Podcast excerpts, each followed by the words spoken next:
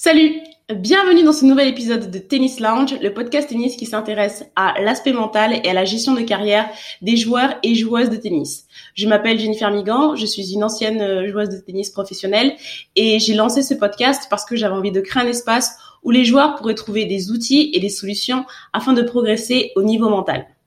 Mais ce podcast ne s'adresse pas uniquement aux joueurs de tennis, c'est aussi pour les parents et coachs qui ont pour ambition d'aider leurs enfants et joueurs à atteindre leur potentiel maximum. Si vous êtes un fidèle du podcast Tennis Lounge, merci infiniment pour votre soutien. Si vous êtes nouveau sur le podcast, bienvenue. Et à la fin de l'épisode, si cela vous a plu, ça me ferait vraiment plaisir si euh, vous pouviez vous abonner, euh, partager cet épisode avec un proche, un ami et euh, laisser des commentaires et 5 étoiles de préférence sur Apple Podcast. Ça mènera vraiment à faire accroître la visibilité du podcast et faire grandir la communauté Tennis Lounge. Si vous n'êtes pas sur Apple Podcast, pas d'inquiétude. Vous pouvez également écouter cet épisode sur Spotify, Google euh, Podcast, Deezer et bien d'autres. Alors, euh, ça fait longtemps que j'avais pas fait d'épisode euh, sur ce podcast. j'ai bien profité de mon été, mais ça ne m'a pas tenu éloigné de l'actu tennis pour autant. Et la moindre des choses qu'on puisse dire, c'est que vraiment l'actualité tennis, elle a été très très riche cet été. Et euh, elle a fini d'ailleurs en point d'orgue avec un US Open, euh, j'ai envie de dire passionnant et euh, plein de rebondissements. Donc pour cet épisode, on va se revenir sur une un peu pas une polémique, mais pendant le pendant les JO justement, il y a eu cette phrase de Novak Djokovic qui reprenait la, la phrase célèbre de Billy Jenkins où il disait uh, "Pressure is a privilege". Donc on traduit, uh, la pression c'est un privilège et donc bien sûr euh, quand il a perdu, euh, les gens se sont fait un plaisir de lui dire ah mais en fait euh, la pression c'est pas finalement un privilège. Certains m'ont accusé d'ailleurs de pointer du doigt euh, Naomi Osaka et Simone Biles qui ont dit voilà ne pas avoir pu gérer la pression lors des JO. Et, et moi j'ai envie de revenir voilà sur cette question là. Est-ce que la pression est un privilège et, vraiment construire cette cet épisode récap de l'US Open autour de ça? Alors pour ça, j'ai envie de m'intéresser à trois joueurs en particulier, Naomi Osaka, Stefanos Tsitsipas et Novak Djokovic. Alors je vais commencer avec Naomi Osaka. Naomi Osaka, euh, depuis euh, Roland Garros, elle, euh, elle, file un mauvais coton. Hein. Clairement, c'est vrai que depuis qu'elle a décidé donc de ne pas parler à la presse, on a vu que bah, c'est compliqué pour elle, que bah, plus ça va et plus ses relations avec la presse. Alors même si les gens essaient quand même de faire preuve un peu de compassion, mais quand même, il y a de plus en plus de critiques qui émanent même de certains anciens joueurs et, joueuses, et surtout aussi dans les médias où les gens commencent à la critiquer en disant non mais attends, ce serait bien que tu arrêtes un peu de parler tout le temps de ta santé mentale et vraiment te focaliser sur ton tennis. D'autres disent bah alors c'est d'un seul coup elle quand elle a justement besoin de de faire euh, la promotion de ses euh, de ses aventures entrepreneuriales alors là elle a pas de problème euh, elle a pas de problème de santé mentale. Donc il y a il y a vraiment voilà c'est c'est un climat qui est un peu pourri autour de Naomi Osaka. Et et moi j'ai envie de revenir un peu sur bah, sur ce qui se passe et et bah les, les peut-être tentatives de solutions pour l'aider à, sortir de cette mauvaise passe. Donc euh, Naomi Osaka, comme je l'ai dit, après euh, avoir euh, eu cette, cette polémique autour de ses relations avec les médias à Roland Garros, elle s'est retirée de Wimbledon. Elle a participé au JO. D'ailleurs, elle avait été euh, l'athlète qui a allumé la flamme olympique, mais elle s'est inclinée assez rapidement pendant les JO et elle a dit bon moi c'est vrai que là c'était beaucoup trop de pression et je pense qu'il faudrait que je prenne que je fasse un break jusqu'à jusqu'à nouvel ordre. Bon, elle est revenue à Cincinnati. Elle a eu euh, une petite altercation avec un journaliste qui lui a dit en gros, euh, donc euh, bon bah c'est bien, tu tu veux plus parler aux médias, mais est-ce que tu as conscience que c'est grâce à nous que tu gagnes de l'argent? Bon, ce qui n'était pas forcément vrai. Donc ça aussi, c'était un peu difficile à digérer. Et ensuite est venue l'US Open où elle s'est inclinée face à la future finaliste Léla Fernandez. Et après, dans la dans la conférence euh, d'après match, elle a donc euh, encore une fois, elle était euh, très très affectée et elle a dit quelque chose qui était assez marquant. Elle a dit quand je gagne un match, je, je ressens que du soulagement et quand je perds, je ressens une infinie tristesse. Ce après quoi elle a, elle a ajouté je vais euh, faire encore encore un break et je ne sais pas quand je rejouerai mon prochain match de tennis. Alors là, il y a pas mal de spéculations hein, donc euh, autour de, ces déclarations. Est-ce que Naomi Osaka va revenir un jour sur les terrains de tennis? Est-ce qu'elle va arrêter sa carrière? Est-ce qu'elle va euh, s'arrêter pendant un an? Bon, les spéculations vont bon train, bien sûr. Personne n'est en mesure de savoir et je pense honnêtement que Naomi Osaka elle-même ne sait absolument pas quand est-ce qu'elle va rejouer son prochain match. Alors maintenant, on va revenir sur euh, sur un peu le, débat autour de Naomi Osaka et, euh, et sur les choses voilà qui, qui ressortent un peu de, de son mal-être des derniers mois. La première chose que sur laquelle j'ai envie de revenir, c'est quand elle dit justement que euh, elle, elle a l'impression quand elle gagne un match de juste ressentir du soulagement et quand elle perd, elle se ressent, elle ressent une infinie tristesse. Donc là, on est face à une athlète qui qui euh, concrètement euh, ne prend aucun plaisir sur le terrain et surtout n'a aucune euh, source de motivation pour aller sur le terrain. C'est-à-dire que vraiment là, on a l'impression qu'elle va au bagne.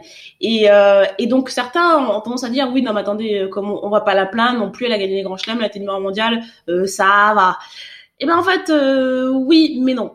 Alors pourquoi? Parce que Naomi Osaka, si vous avez eu la chance de regarder son document Netflix, il y a une scène qui est extrêmement marquante. Elle est euh, à l'anniversaire avec ses euh, avec ses parents et elle demande à sa mère euh, est-ce que bon ça va? Est-ce que tu es fière de moi?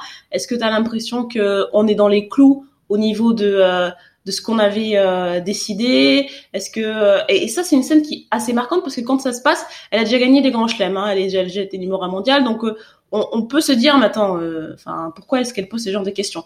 La deuxième, euh, le deuxième moment que j'ai trouvé euh, assez particulier dans ce documentaire, c'est quand justement elle, elle apprend la mort de, de, Kobe Bryant, qui était un de ses mentors, et où elle dit, voilà, j'avais toujours l'impression quand je lui, je l'appelais pour lui donner des pour lui demander des conseils, d'être une ratée et de vraiment, voilà, d'être tout en train de le décevoir.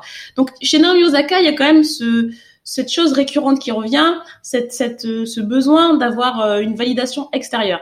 Euh, on a l'impression que finalement, même si son équipe marketing voilà nous montre que c'est une, jeune fille qui entreprend, qui qui qui décide de de ses investissements, etc., etc on a quand même l'impression que bah, c'est pas elle qui décide en fait, que elle est, euh, elle a été une très très bonne euh, exécutante de, du projet de, de ses parents, qui avaient bien sûr, je pense, en tête le meilleur pour euh, pour leurs leur deux filles, mais que euh, ses objectifs en fait c'est pas elle qui les décide elle n'est pas vraiment au cœur de, son projet. Donc euh, c'est pour ça qu'elle a toujours besoin d'avoir quelqu'un qui lui dit oui c'est bien et, surtout euh, elle elle a l'impression elle a dit d'ailleurs avant l'US Open de ne jamais être assez bien, de ne jamais euh, de toujours pouvoir faire plus et, donc je pense qu'il est là le vrai problème de Naomi Osaka, c'est que au-delà des, des sollicitations extérieures et etc.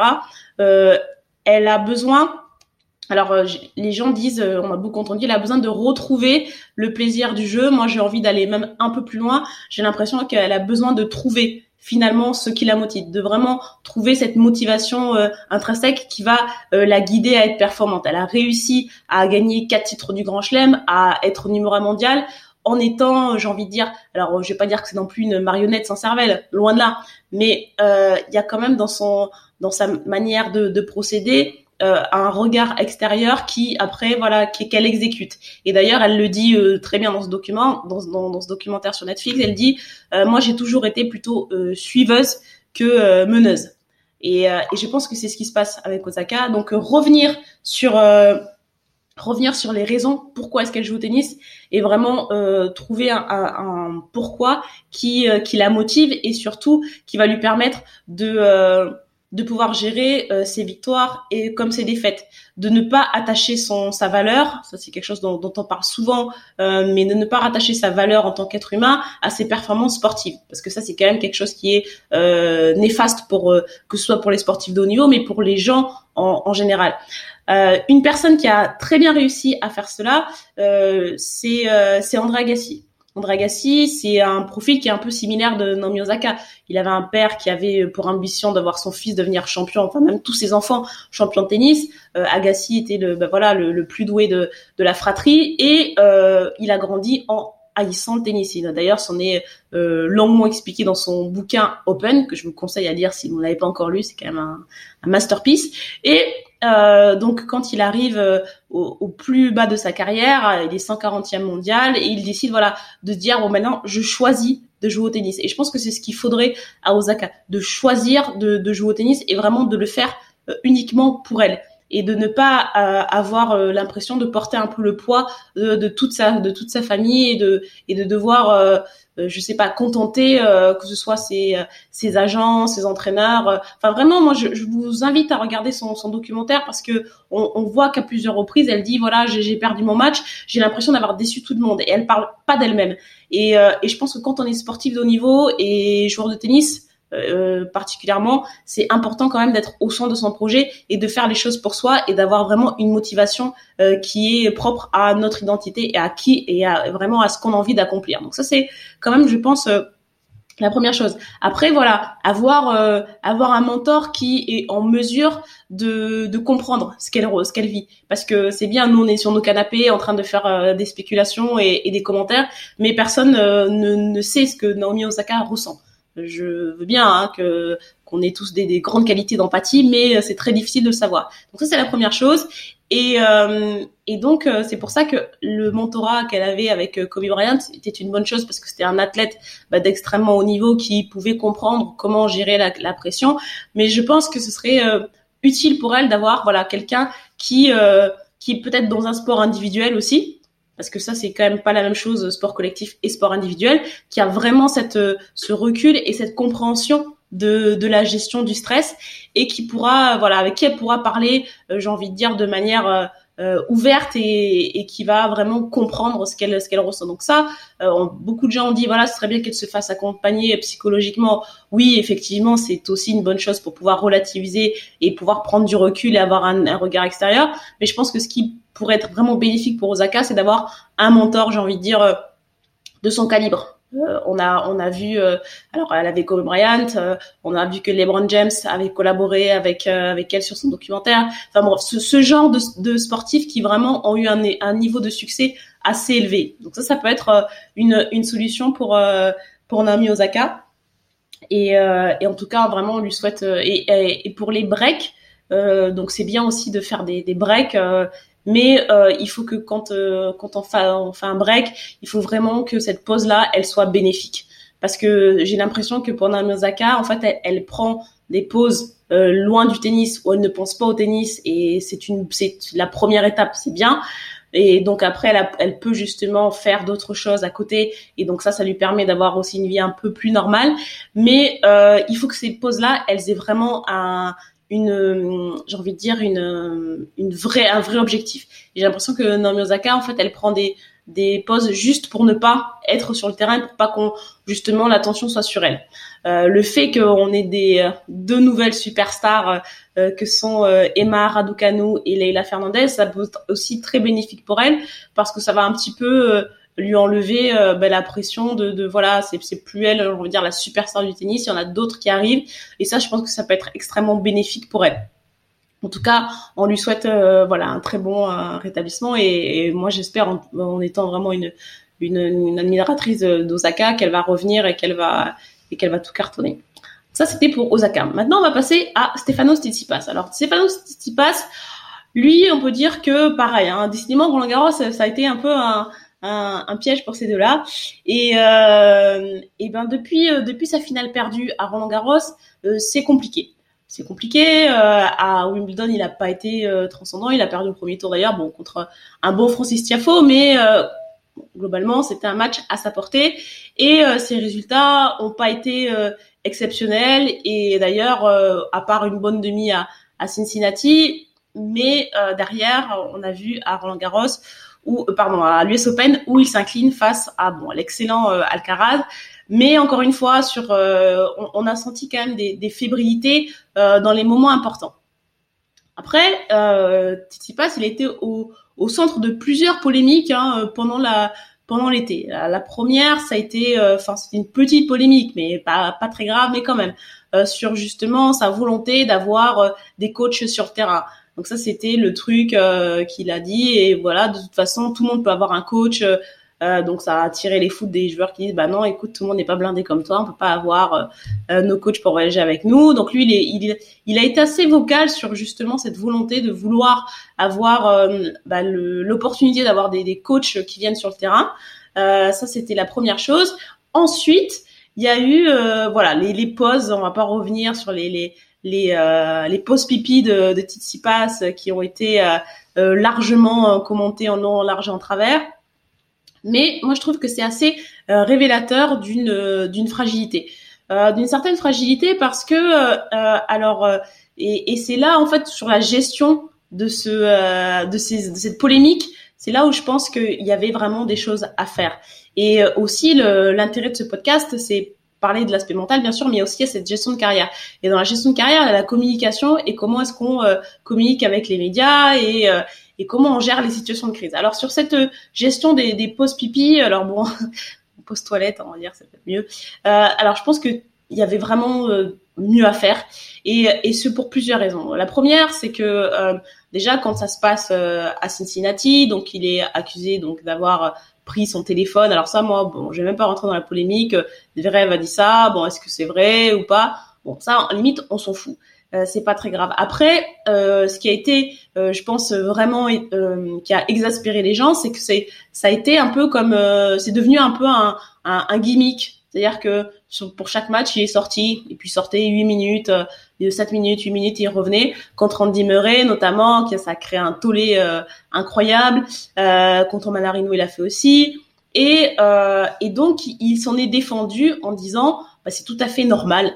Et, et je pense que c'est là où, euh, où parfois euh, passe, il y a un décalage, je pense, entre euh, ce qu'il montre euh, en public et peut-être euh, ce qu'il est réellement. Je m'explique. Tsitsipas, quand on le voit, c'est voilà, c'est un joueur qui est très ambitieux, qui a vraiment, qui se cache pas d'avoir envie d'être numéro un mondial, de gagner des grands chelems. Et d'ailleurs, il a raison parce que c'est un joueur exceptionnel et qu'il a tout à fait le potentiel pour le faire. Et il y a ce côté aussi d'être très sûr de lui, très confiant et, euh, et, je pense que ce qui un peu agace euh, certains joueurs et le public notamment, c'est euh, c'est l'impression que euh, eh ben quand euh, je sais pas on, le remet en question, il a tendance à voilà n'avoir aucune volonté de se remettre en question. Sur les sur les pauses les pauses toilettes, effectivement dans le règlement il n'y a pas de temps limité. Maintenant bon on sait tous que quand même c'est un peu abusé de partir pendant 10 minutes. Voilà, clairement, ça c'est un peu du bon sens. Et lui, dans sa, mais, mais on a l'impression que quand même dans sa manière de répondre, euh, bah, tout était normal pour lui et c'était pas du tout un problème euh, euh, en conférence de presse. D'ailleurs, il a dit, bah non non, tout va bien, c'est normal. Et, et donc, donc ça c'est la, la, première chose où je pense que peut-être voilà, il aurait peut-être dû essayer de pas trop rentrer dans le débat. Et là où il s'est piégé, c'est quand, alors je sais pas qui l'a conseillé, mais honnêtement, franchement voilà, c'était une connerie, clairement. Euh, il est revenu sur une conférence de presse après, alors je sais plus quel match, où il dit euh, D'ailleurs, euh, j'ai une question à vous poser. Est-ce que vous vous rappelez Andy Murray? Moi, je, moi, je me rappelle très bien de ce match. Je l'avais regardé. Bon, déjà, quand on regarde en 2012, je sais pas s'il avait quoi, 13-14 ans. le match a fini tard, vers une heure, deux heures du matin. Bon, je suis pas sûre qu'il était euh, devant son sa télé. Donc déjà, c'est un peu bancal. Après, il dit euh, oui, est-ce que quelqu'un pourrait vérifier combien de temps il est parti? Manque de peau, le journaliste l'avait fait. Euh, oui, il est parti que trois minutes. Donc déjà, donc là, il est passé clairement pour un con. Donc la personne qui lui a dit tiens, dis ça pour pour remettre une couche sur Andy Murray, bah clairement, il a pas fait son boulot, il ou elle a pas fait son boulot jusqu'au bout parce que ça aurait été peut-être judicieux de, de, vérifier combien de temps Dimuré il avait pris. Bon, je dis ça, je dis rien. Ça, c'est la, la personne euh, qui travaille dans, dans les médias et communications qui, qui reprend le dessus. Mais bref, euh, ça, c'est la première chose. Après, euh, sur euh, sur ses conseillers aussi. Donc on a vu euh, Patrick Moratoglou qui l'a défendu, ce qui est normal parce qu'il bon, il travaille avec lui. mais je pense encore une fois que là aussi il y a eu une erreur. En fait, il y a eu deux interventions de Patrick Moratoglou. La première, ça a été sur justement tout de suite après le match contre Murray, assez rapidement, où il a dit que voilà accuser euh, Stitsipas de, de tricheur, c'est un peu abusé, que lui il le connaît très bien et que voilà c'est pas du tout le genre.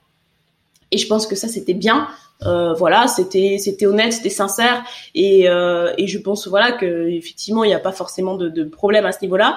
Après, il a refait une intervention. Euh, un peu plus longue et je pense que c'est là où euh, c'était pas encore une fois c'était pas nécessaire et euh, où euh, bon voilà il a annoncé il a annoncé plein de choses en disant euh, bon je, je vais pas rentrer dans les détails c'est sur son Instagram vous pouvez aller le voir mais c'était ça passait un peu pour de la mauvaise foi en disant voilà qu'il y avait pas de de de réglementation sur euh, sur les postes que euh, que Djokovic l'avait fait. Et puis et puis d'ailleurs bon déjà en voulant ramener Djokovic dans le débat. Et puis surtout euh, là où où je pense que il y a eu un problème c'est quand il a dit voilà il prend des postes toilettes pour justement se recentrer. Il a appris du match de de Djokovic et donc il essaie de faire un peu pareil. Et là et c'est là où je pense que les problèmes, c'est que euh, là on, est sur un sur un joueur donc déjà il s'est fait il s'est fait un peu massacrer dans les commentaires parce que les gens disent ben donc clairement vous vous admettez que il n'y va pas pour aller aux toilettes ou pour changer mais que c'est un peu pour euh, pour euh, prendre un prendre du temps. Donc euh, bon, donc voilà, en termes de communication, franchement, c'était pas top. Et, et surtout, euh, ce qui ce qui ressort de ça, c'est que on sent que Tsitsipas, voilà, a été un peu fragilisé par cette défaite et qui cherche des relations, des des solutions, pardon, qui sont extérieures, qui sont externes à à son apport lui-même et que et que donc par conséquent, il pourrait il, il serait peut-être judicieux de voilà de chercher les solutions en lui. C'est pas le coach qui va, c'est pas avoir son, son père euh, sur le, la chaise qui va le faire gagner. Euh, c'est pas partir euh, euh pendant 10 minutes entre les sets qui va le faire gagner. Euh, c'est peut-être aller chercher d'autres éléments sur lesquels il peut progresser lui-même et trouver des outils que qu'il pourra utiliser dans ces moments difficiles. D'ailleurs, son, son truc de partir de partir, ça fonctionne pas parce que ça, ça, ça, ça a fonctionné, mais jusqu'à un certain temps. Sur le troisième tour contre Alcaraz, quand il sort, Alcaraz sort avec lui aussi. Et ça, euh, donc clairement, les, joueurs commencent à trouver des parades pour ne pas se faire déstabiliser. Euh, Alcaraz, euh, il est accompagné par Juan Carlos Ferrero. Juan Carlos Ferrero, pour ceux qui connaissent pas, voilà, ancien numéro mondial, vainqueur de Grand Chelem, donc il en a vu d'autres. Il a l'expérience et il a et dans la préparation du match, je suis quasiment certaine qu'il a dit à Alcaraz, écoute, s'il sort, tu sors aussi parce que comme ça tu seras pas tout seul avec tous les, les, dizaines de milliers de, de, spectateurs sur le Arthur H et tu vas pouvoir, ça va un peu casser le rythme aussi. Et, et d'ailleurs, et ensuite Tsitsipas est revenu rapidement sur ce match-là et, euh, et donc je pense que en pensant justement que s'il restait trop longtemps, les gens allaient encore le siffler. Donc est-ce que vraiment ça l'a ça l'a aidé de sortir? J'en suis pas convaincue. Moi je pense que c'est un joueur qui est juste exceptionnel. Honnêtement le regarder jouer c'est c'est un vrai régal. Mais euh, ce serait important que voilà qu'il se fasse déjà oublier pendant un moment, qu'il euh, qu'il parle moins à la presse, qu'il fasse moins de commentaires sur euh, sur plein d'autres choses, euh, que ce soit le vaccin ou bref, ou ses pauses, ou disant que c'est tout à fait normal, qui reste vraiment focalisé. En plus, c'est un énorme bosseur, ça, se voit et on, le voit, mais que il essaie d'aller chercher des solutions qui pourraient vraiment des outils euh, concrets qui vont l'aider à, à gérer ces situations de stress où euh, manifestement ces derniers mois, en tout cas, il a montré une certaine fragilité. Ça, c'est pour Tsitsipas. Maintenant, on va passer à Novak Djokovic. Alors, bon, Novak Djokovic, bien sûr, euh, tout le monde euh, euh, que à quel point cette US Open était euh, était cruciale en, en termes de bah, de d'histoire du sport, d'histoire du tennis, mais même histoire du sport. Pour moi, je pense que c'était l'événement euh, bah, le, le, plus important du, de l'histoire du sport, euh, clairement. Et, et j'ai envie de dire euh, en sport individuel, euh, sans aucun doute. Et et donc et donc par conséquent, la défaite de, de Djoko a été, ben voilà, c'est peut-être, j'ai envie de dire le ouais la déception la plus la plus cruelle dans l'histoire du sport. D'ailleurs, moi quand j'ai préparé cet épisode, j'ai cherché un peu voilà des, euh, des cas un peu similaires pour voir, pour comparer le contexte. Et, euh, et j'ai quasiment rien trouvé. Alors on voit bien sûr des défaites en sport collectif, mais en sport individuel, euh, le la seule, euh, j'ai envie de dire, le, seul, la seule personne qui peut vraiment se rapprocher un peu de ce que Djokovic a dû subir là jusqu'à la finale du US Open en termes de pression et en termes surtout de désillusion, c'est Mac Tyson quand euh, après avoir été invaincu pendant cinq ans, il perd son titre de champion euh, du monde des poids lourds face à Buster Douglas en 90 à, Tokyo. Ça voilà, c'est c'est un peu le, seul, euh, j'ai envie de dire, élément qui, qui se rapproche de ce que Tiger Woods a, pardon, pourquoi j'ai parlé de Tiger Woods, de, de ce que Novak Djokovic a, ça c'est bizarre ce lapsus, que Novak Djokovic a, a vécu. Et, euh, et ça, c'est donc déjà, ça prouve à quel point c'était exceptionnel ce qu'il a fait toute la saison, arriver. Et encore, je suis pas sûre que pour être euh, champion euh, du monde des poids lourds, il faut gagner 27 matchs d'affilée, 28 matchs d'affilée. Donc ça, c'est ce que Djokovic a fait. on va parler des, choses qu'il a bien faites. Il a été, il a été très bon dans sa gestion d'après les Jeux Olympiques. C'était une énorme déception. On sait à quel point Djokovic euh, aime jouer pour son, pays, à quel point il était dévasté. D'ailleurs, on a vu comment il a fracassé ses raquettes et comment d'ailleurs, euh, voilà, il a, il était à bout et qu'il a même pas pu euh, finir son tournoi de double mixte. Comme, mais il a très bien géré l'après. Il est parti en vacances. Là, c'est ce que je disais. Euh, faire un break, euh, ça, c'est salutaire quand on sait pourquoi on le fait et surtout ce qu'on y fait. Et donc, il, manifestement, il s'est ressourcé. Il a passé du temps avec sa famille et des gens qui, qui l'aiment. Et, euh, et surtout, il a pu tout de suite repasser à notre objectif qui était de faire ce fameux grand chelem. Euh, il a, il a, il a réussi à gérer sa, sa relation avec les médias. Et moi, j'ai envie de dire, euh, que le match, finalement, pour moi, il le perd. Le match contre Medvedev, il le perd, eh bien, à la fin de la demi-finale contre Zverev. Alors pourquoi? À la fin de la demi-finale contre Zverev, il est sur le terrain et euh, donc je crois que c'est Patrick McEnroe qui l'interviewe et qui lui dit bon euh, alors vous savez euh, de quoi j'ai envie de parler. D'ailleurs j'ai trouvé ça super relou euh, pendant toute pendant tout le tournoi. Il a il a il a été transparent sur sa volonté de de gagner ce Grand Chelem donc au début du tournoi dans la fameuse conférence d'avant Grand Chelem et et à chaque match il a essayé il a été quand même assez fort je trouve dans dans ses réponses en disant voilà, j'ai déjà tout dit, on passe à autre chose, on se focalise sur le match euh, le match prochain. Et ça, il a très bien fait. Euh, et mais à chaque fois, les journalistes étaient oui oui d'accord. Mais alors en fait, euh, parlons de ce grand chelem. Donc ça, j'ai trouvé ça hyper relou honnêtement. Et, euh, et donc Patrick McEnroe l'a encore fait où il a dit voilà mais oui vous avez gagné ce match mais alors ce fameux grand chelem. Alors je comprends hein, bien sûr d'un point de vue journaliste journalistique mais euh, à un moment donné, euh, ça va quoi. Je veux dire, euh, c'est bien aussi de, de, laisser les athlètes laisser un peu respirer. Et là, pour moi, l'erreur qu'il fait, c'est quand il dit à la fin de sa demi-finale, alors il reste encore un match. Alors c'était bien parce qu'il a repris un peu le la, la, célèbre phrase de Kobe Bryant, "Job is not done". si le boulot est pas fait, il reste encore une une étape. Et mais il dit aussi je vais jouer ce match comme si c'était le dernier match de ma carrière. Et moi, quand j'ai entendu ça, je me suis dit, euh, je suis pas sûre en fait, c'était pas nécessaire parce que inconsciemment, même si t'es Novak Djokovic et que t'es un monstre, euh, t'es une machine euh, mentalement, et eh ben ça a rajouté une pression. Ça a rajouté une pression supplémentaire et, ça, on peut dire ce qu'on veut, mais je pense que ça a joué et que ça, ça a enlevé de la pression à Medvedev qui ne demandait pas tant et, euh, et lui, ça l'a rajouté. Euh, donc, il s'est mis cette pression supplémentaire. Il est, il est tombé un peu dans le piège, euh, voilà, attendu par par les journalistes de parler de, de ce fameux grand chelem. Donc ça, c'est la première chose. Après, Djokovic, on lui reproche d'être vachement en contrôle, de d'être toujours un peu comme ça, un peu manipulateur, un peu truqueur. Et, et je pense que c'est quand même quelque chose qui qui est important d'être en contrôle des choses parce que ça ça permet de, de pour être performant que ce soit au tennis ou même dans le sport de haut niveau, il faut être en mesure de, de maîtriser, en fait, d'avoir le maximum d'informations pour euh, pouvoir après gérer les aléas euh, d'une manière euh, plus performante. Et c'est ce que Djokovic, lui, il a tendance à très bien faire, c'est qu'il il est en contrôle de tout et il sait, même si des fois il a des il a des crises un peu comme ça où il s'énerve sur le terrain, mais quand même il, il a une il a une maîtrise de, des éléments de ce qui se passe qui est assez impressionnante. Il y a un élément je pense, qui a joué aussi euh, en défaveur de Djokovic. Et là, ça va être un peu, euh, certains vont penser que que j'ai bu et que j'ai complètement craqué, mais j'en suis, je pense que j'en suis, enfin, j'en suis quasiment sûre. C'est le public. Alors, Djokovic, euh, une de ses grandes forces, c'est de se construire et de se dépasser dans l'adversité. Euh, pratiquement toute sa carrière, c'est un peu le mal aimé, le rejeton de la de la banque du Big Three. Et là, quand il commence son match contre Medvedev, eh bien, il se rend compte que le Arthur Ashe Stadium est acquis à sa cause et que finalement, ils le soutiennent.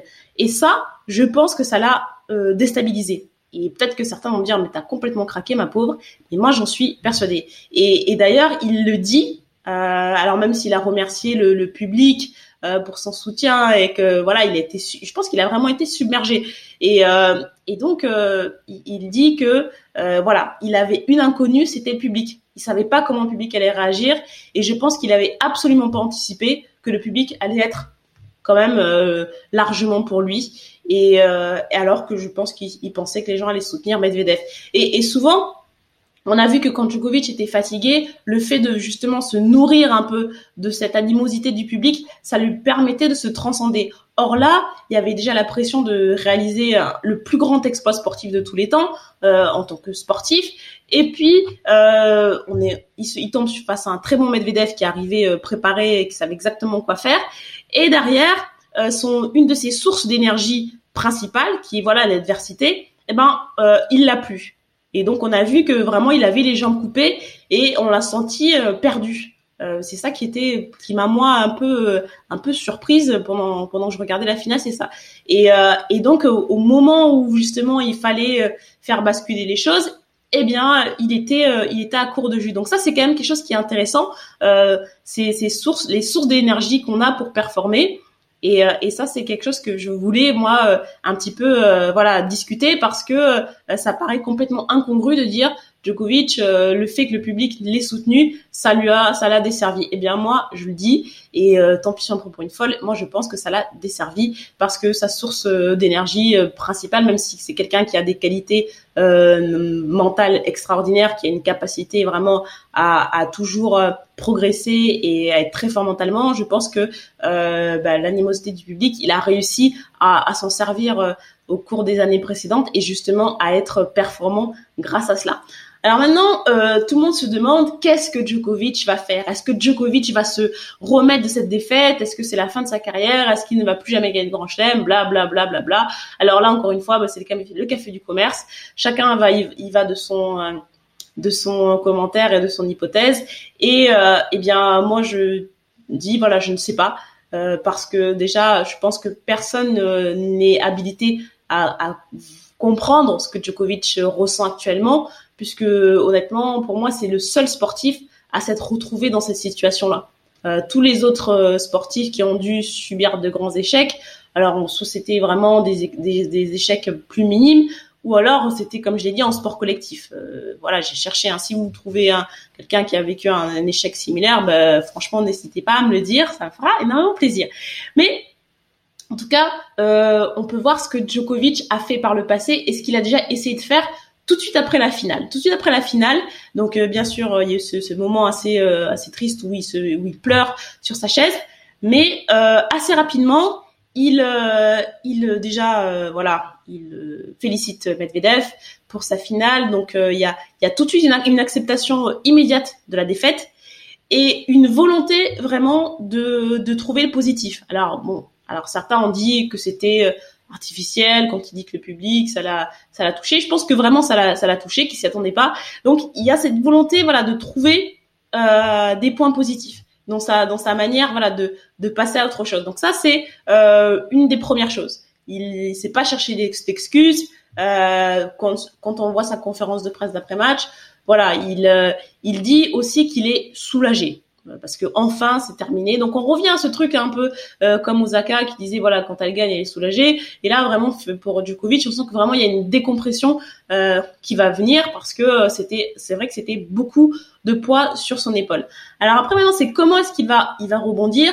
On sait que Novak Djokovic euh, c'est quelqu'un qui quand même a une énorme capacité à renaître de ses cendres quand, euh, quand il s'était fait opérer du coude, on le disait fini, il est revenu encore plus fort. Et euh, c'est quelque chose qui vraiment le caractérise. Et, et surtout, moi, je pense euh, honnêtement que il va revenir et que c'est pas du tout la fin de sa carrière, bien au contraire. Et, et là où il est très fort pour moi, c'est qu'il sait comment se remotiver et c'est là où je pense que euh, Osaka peut s'inspirer, c'est que lui, il sait très bien comment redéfinir des objectifs qui sont qui sont très grands et qui peuvent justement le lui permettre de rester motivé. Et c'est ça euh, qu'on va on va avoir le je, je pense honnêtement le privilège de, de voir dans les mois ou l'année qui va venir, c'est euh, quels sont les objectifs que Novak Djokovic va se fixer pour revenir encore plus fort. Et ça, c'est vraiment quelque chose que dont on peut s'inspirer, hein, qu'on est euh, qu'on joue des grands chelems ou pas, mais je, en tant que sportif, voilà, euh, une fois qu'on on fait face à, une, un véritable un échec qui est assez dur à digérer, tout de suite le digérer, accepter la défaite, voilà, euh, j'ai perdu contre plus fort que moi, euh, voilà, et, et, trouver vraiment des solutions et surtout chercher le positif. Lui, bon, quand même, il a eu une, une saison assez incroyable, hein, 27 matchs sur 28 gagnés, ça va, c'est pas mal, et surtout euh, trouver le positif. Bon là, c'était voilà le soutien du public et se redéfinir de nouveaux objectifs pour euh, être euh, à nouveau performant. Donc ça, je pense que c'est ce que euh, Djokovic va faire dans les dans les semaines, dans les mois à venir, et peut-être qu'il va encore prendre du temps pour lui pour justement digérer et, et vraiment évacuer cette cette lourde défaite. Mais mais je je serais pas étonnée si s'il venait à remporter le titre en Australie, voilà, dès le début de l'année prochaine. Voilà, donc bah, c'en est fini pour cette pour ce récapitulatif euh, sur euh, sur autour de la question euh, est-ce que la pression est un privilège? J'espère que ça vous a plu. Et bah, si c'était le cas, n'hésitez pas à vous abonner, à donner, à pardon, partager cet épisode avec quelqu'un. Et moi, je vous dis à très